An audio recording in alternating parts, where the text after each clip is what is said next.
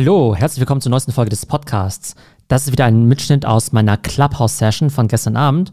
Und zwar habe ich da über das Thema der Stunde gesprochen, nämlich dieses ganze Fiasko rund um GameStop, die Hedgefonds, Wall Street Bets und eben auch Robinhood. Ihr habt es ja vielleicht mitbekommen, da ging es ja in den letzten Tagen eben extrem ab. Also da ging es ja um Shorts, um Short Squeezes und so weiter und so fort. Sehr spannende Story. Hört mal rein. Ich weiß nicht, ob ich das Ganze technisch hundertprozentig richtig erklären kann. Ich gebe mir auf jeden Fall Mühe. Aber ich glaube, die Intuition und die Relevanz der Story kommt auf jeden Fall rüber. Also viel Spaß damit.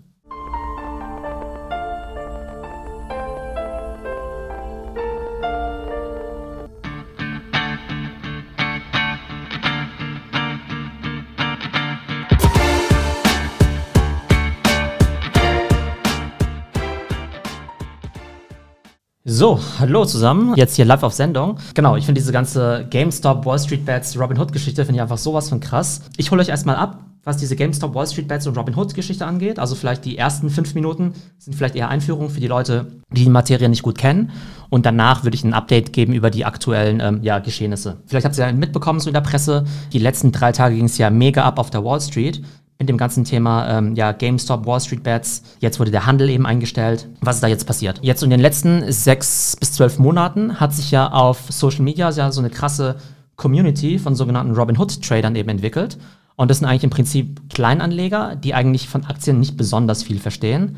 Und die sind halt meistens halt, ne, so, halt so Männer zwischen wahrscheinlich 20 und äh, ja, 35. Die traden halt auf dieser Robinhood Trading App eben rum. Und die sind halt eher so Zocker, ne? Die sitzen zu Hause rum, haben vielleicht irgendwie gerade ein bisschen Geld oder Langeweile, weil sie vielleicht jetzt auch gerade nicht groß rausgehen können. Und dann statt eben auf Footballspiele oder sowas zu zocken, zocken sie halt viel mit Aktien rum. Und Aktien sind jetzt ja total äh, populärer ja, Diskussionsgegenstand geworden, jetzt auch bei jüngeren Leuten. Und deshalb hängen die jetzt halt die ganze Zeit in irgendwelchen äh, Foren rum, wie eben auf Reddit. Da gibt's dann eben diesen Subreddit, dieses äh, Wall Street Bets. Aber auch wenn man auf TikTok geht, dann gibt's ja so viel krasse Memes eben zu dem ganzen Thema, wo einfach die ganze Zeit über Aktien gesprochen wird. Also, ob ich es so ganz technisch richtig hinkriege, weiß ich jetzt auch nicht, ne? aber ich versuche mal diese ganzen Mechanismen zu erklären.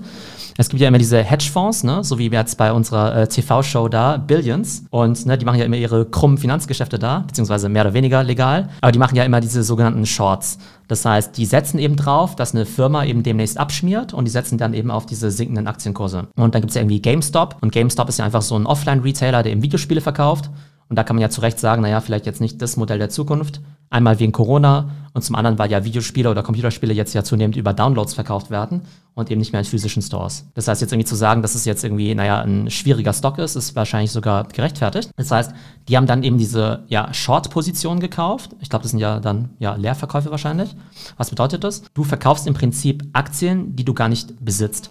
Das heißt, du leihst dir quasi Aktien von jemandem. Also ich leihe mir jetzt zum Beispiel eine Aktie und verkauft die eben sofort für 50 Dollar. Und zu irgendeinem Zeitpunkt muss ich ja zurückgeben. Wenn ich jetzt davon ausgehen würde, dass der Aktienkurs halt irgendwann sinkt, zum Beispiel auf 20 Dollar, dann ist ja total cool, wenn ich heute für 50 verkaufen kann und das Ding quasi mir ausleihe und dann irgendwie sechs Monate später für 20 quasi wieder zurück, also kaufen kann, um es wieder zurückzugeben, dann habe ich natürlich einen riesen Gewinn gemacht. Wenn natürlich jetzt die Aktie nicht nach unten geht, so wie ich mir das vorgestellt habe, sondern eben nach oben geht, zum Beispiel statt ja jetzt auf einmal 100 ist, dann muss ich ja quasi das Ding, was ich für 50 verkauft habe, wieder für 100 einkaufen und dem ne, sozusagen dem anderen Marktteilnehmer wieder zurückgeben. Ne? Und dann hätte ich natürlich jetzt ein Problem. Und viele von diesen Short-Positionen, die sind dann eben auch durchaus auch öffentlich, wobei die Leute, die halt solche Shorts kaufen, das auch nicht immer so in der Öffentlichkeit preisgeben. Das heißt, es kann durchaus sein, dass halt, halt irgendwie so ein Fonds jetzt an die Öffentlichkeit geht und sagt, hey, äh, weiß nicht, GameStop ist jetzt irgendwie total das Loser-Unternehmen und gerade wenn es halt bekannte Fonds sind, kann es ja auch sein, dass sie damit den Markt beeinflussen. Dann aber vielleicht nicht sagen, dass sie eben diese Short-Position haben. Das heißt, die machen natürlich dann sozusagen PR in ihrem Sinne, ohne dass es eben sozusagen ähm, ja so vollkommen transparent ist. Aber viele von diesen Short-Positionen kann man dann eben auch durchaus einsehen. Und das Interessante ist eben, dass auf diesen Subreddits da, auf diesem Wall Street Bets Subreddit, ich glaube, es hat mittlerweile, drei Millionen Mitglieder. Das ist echt total krass. Ne, die schicken dann die ganze Zeit irgendwelche Memes rum und koordinieren dann mehr oder weniger halt quasi Aktienkäufe. Ne? Und das hat man ja vielleicht schon vor ein paar Monaten mal gesehen, dass sie dann plötzlich solche Stocks, die eigentlich wenig sinnvoll waren, sowas wie Kodak, auf einmal auch krass nach oben gepusht haben. So, was passiert jetzt aber?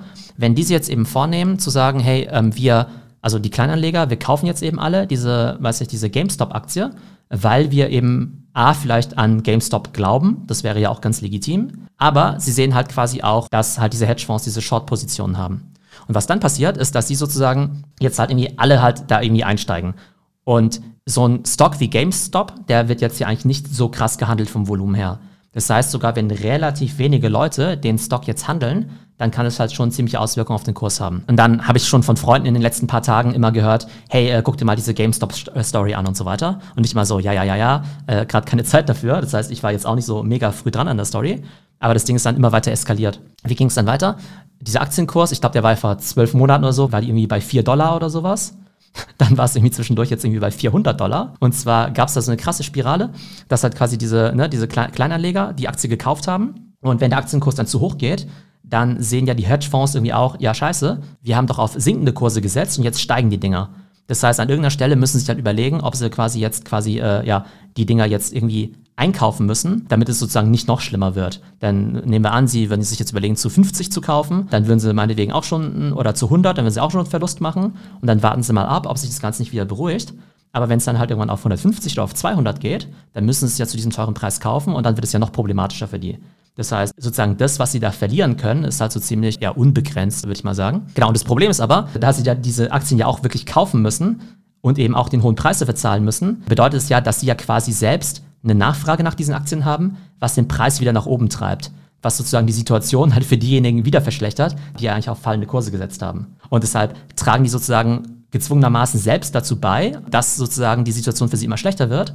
Und das Ganze wurde dann eben angeschoben erstmal von diesen Wall Street Bets Reddit-Usern. Und dann war es eben so, dass unabhängig jetzt von dieser Core-Audience, von diesen äh, Wall Street Bets-Leuten, dann halt irgendwann alle davon Wind bekommen haben und gesagt haben, oh ja, das ist ein krasses Ding, da müssen wir jetzt irgendwie auch einsteigen, auch wenn sie vielleicht jetzt sozusagen gar nicht in dieser Community drin sind, weil sie einfach gedacht haben, okay, krasses Ding und das Ding geht dann auch voll viral, weil dann irgendwie tausende von TikTok-Videos drüber gemacht werden. Genau, der Kurs, der ging dann halt irgendwie irgendwann so auf, ja, bis zu 400 Dollar. Freunde von mir sind dann auch bei 200 Dollar irgendwie noch eingestiegen, weil sie gesagt haben, wow, cool, cool Opportunity. Und allen ist halt irgendwie total klar, dass es halt nichts mit den Fundamentals von dem Unternehmen zu tun hat. Also zwischenzeitlich war der 24 Milliarden wert für ein Unternehmen, was eigentlich de facto vielleicht fast schon tot ist. Ne? 24 Milliarden ist ja auch so ein halber BMW. Dann wurde ja ganz viel über dieses Melvin Capital gesprochen. Die haben da wohl echt Verluste so in Milliardenhöhe gemacht und mussten dann sogar so Art äh, ja, kurzfristige Finanzspritzen bekommen von anderen Hedgefonds.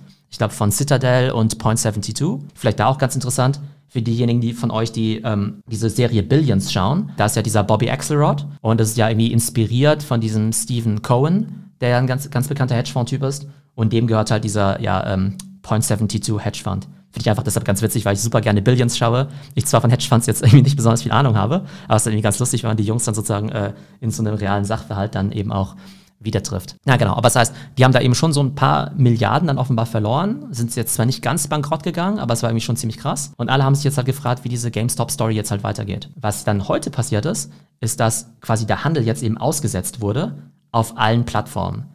Also du konntest jetzt quasi auf Robinhood oder auch auf Trade Republic, was ja quasi das deutsche Robinhood ist, konntest du heute kein GameStop mehr kaufen, du konntest nur verkaufen. Das heißt, es gab keinen Mechanismus mehr, um den Preis weiter nach oben zu treiben, weil das ja sozusagen schlecht ist für diese großen äh, ja, Hedgefonds. Aber du konntest aber eben schon verkaufen, was ja logischerweise dazu führt, dass äh, der Preis dann eben sinkt. Und das ist jetzt irgendwie so krass, ja. Also mein ganzer Twitter-Feed ist nur voll von dieser GameStop-Story. Weil die jetzt natürlich sagen, aha, die Hedgefonds-Milliardäre, das Establishment, die haben sich sozusagen jetzt quasi verbrüdert mit Robinhood, um halt sozusagen dem kleinen Mann die Chance wegzunehmen, da jetzt auch reich zu werden, ja. Also ob jetzt irgendwie bei GameStop einsteigen jetzt eine äh, gute Sache ist, ist einmal dahingestellt. Aber es ist halt irgendwie schon krass, weil sozusagen aus deren Sicht es so ist, dass diese ganzen kleinen Robinhood-Trader jetzt halt endlich mal die äh, quasi es der Wall Street mal heimzahlen wollten. Auch quasi mal die Hedgefonds, die ja sonst auch immer ganz fleißig äh, versuchen, die Märkte für sich zu nutzen, dass die jetzt auch mal quasi einen Weg gefunden haben, zurückzuschlagen. Und jetzt auf einmal setzen Robinhood da den Handel aus, ja. Und die anderen Plattformen eben auch. Und das Krasse ist halt, dass ja eigentlich Robinhood ja in seiner Marketing-Story ja sagt, hey, wir demokratisieren quasi den Aktienhandel, wir erlauben es dem kleinen Mann eben auch zu traden, indem wir irgendwie keine Gebühren haben und so weiter. Und dann ist es aber so, dass die im Hintergrund halt irgendwie doch mit diesen Hedgefonds zusammenarbeiten und jetzt ja offenbar, ne, das ist jetzt so ein bisschen so Verschwörungstheorie, man weiß es nicht genau, aber auf dem Druck von irgendjemanden haben dann eben einfach äh, jetzt alle diese Plattformen eben jetzt ja diesen Trade mit GameStop aber auch anderen Aktien, die gerade so sozusagen in einem ähnlichen Mechanismus gehandelt worden sind, eben eingestellt. Also auch AMC zum Beispiel, diese äh, amerikanische Kinokette, die wegen jetzt Corona ja auch so ein bisschen in Trouble gekommen ist. Andere Titel, glaube ich, so Bed Bath and Beyond oder sowas, ja, diese komische ja, Badezimmermöbel, ja, oder Badbedarfskette in den USA. Das ist echt ziemlich interessant. Und jetzt geistert einfach so viel krasse Information auf Twitter rum, da weiß man natürlich auch nie, was davon irgendwie wahr und was falsch ist. Aber da sind jetzt irgendwie so anonyme, angebliche Robin Hood-Mitarbeiter, die dann irgendwie auch so Sachen leaken, von wegen so, hey, äh, wir haben heute Morgen den Anruf bekommen von den Hedgefonds, die uns unter Druck gesetzt haben, dass wir den Handel irgendwie aussetzen müssen und so weiter. Die ganzen Investoren, die in Robinhood investiert haben, die VCs, die stehen jetzt natürlich auch in der Schusslinie. Zum Beispiel gibt es ja diesen ganz bekannten Podcaster oder Angel Investor, diesen Jason Calacanis, den ich eigentlich ganz cool finde. Und der ist ja auch so ein Early Investor in äh, Robinhood. Und Robinhood soll ja auch dieses Jahr an die Börse gehen, zu einer wahrscheinlich auch 10 Milliarden Bewertung oder so. Aber das Krasse ist halt auch wieder, dass es überhaupt diese Dynamik gibt, beweist ja eigentlich so diese Macht von Social Media und von diesen Communities, ja. Und genau, und jetzt haben sie das Ganze eben geblockt. Und jetzt sind natürlich alle stinksauer auf Robinhood. Und dann hat einfach nur so ein Wall Street Bets Meme-Account irgendwie so gepostet, gebt der Robinhood-App eine Ein-Sterne-Bewertung im App Store. Und jetzt hat Robinhood innerhalb von einer Stunde irgendwie 200.000 Ein-Sterne-Bewertungen im App Store bekommen. Da müsste mal in den App Store reingehen und nach Robinhood schauen. Irgendwie total abgefahren. Ich weiß gar nicht, ob man das in Deutschland sehen kann, weil es hier in Deutschland nicht gibt. Aber wenn ihr das einfach mal auf Twitter sucht oder mal googelt oder sowas, dann sieht halt einfach diese krasse so App Store, wo halt jetzt quasi diese 200.000 äh, Ein-Stern-Bewertungen einfach so krass visuell auch äh, hervorstechen, dass man die positiven Bewertungen halt gar nicht mehr sieht. Also echt total spannend, dass halt einerseits die Hedgefonds jetzt die Milliarden verloren haben, dass so ein Robinhood jetzt eben auch Milliarden verliert, an Bewertung zumindest wahrscheinlich. Jetzt ist halt die Frage, ob die Kunden dann wirklich Robinhood jetzt den äh, Rücken zuwenden oder ob die sagen, ja, es gibt keine Alternative und naja, dann übermorgen machen sie trotzdem wieder auf Robinhood weiter. Dann gibt es noch so eine andere Community auf äh, sozusagen im Internet, die ich auch nicht mega gut verstehe. Aber es gibt ja so diese ganzen so Krypto-Influencer und die reden ja die ganze Zeit quasi so von so dezentralisierter Finance, wo du sehr so unabhängig von diesen Exchanges bist und so weiter. Und die sagen im Prinzip, hey, das sind ja quasi so Mühlen auf unser Wasser weil die predigen ja schon die ganze Zeit, dass man eigentlich weder den Staaten vertrauen kann, noch jetzt irgendwie diesen ganzen Trading-Plattformen, sondern dass man dann irgendwie auf der, was nicht, auf der Blockchain traden sollte oder sowas, ne? Aber wie gesagt, das verstehe ich auch nicht so wirklich. Aber es ist irgendwie so ganz interessant, wie, was da alles so im Gange ist. Und sozusagen die, die halt so total bullish sind auf diese ganzen so, weiß nicht, so Blockchain-Exchanges und die eh schon äh, misstrauisch waren in Institutionen, für die ist natürlich so ein gefundenes Fressen, weil die einfach sagen, hey, heute war der Beweis, dass eigentlich alles ein abgekartetes Spiel ist, sozusagen Wall Street und die Reichen und die Elite gegen den kleinen Mann. Also bin ich total äh, gespannt, was da alles noch so auf uns ähm, zukommt. Vielleicht für diejenigen, die die Story bislang noch nicht so verfolgt haben, hoffe ich, dass es zumindest so ja halbwegs verständlicher Abholer ist, damit ihr vielleicht ab jetzt so in die Story einsteigen könnt, weil ich mir relativ sicher bin, dass uns das noch eine ganze Weile auch äh, verfolgen wird. Also, das war mein Mitschnitt aus meiner Live-Session auf Clubhouse zu dem Thema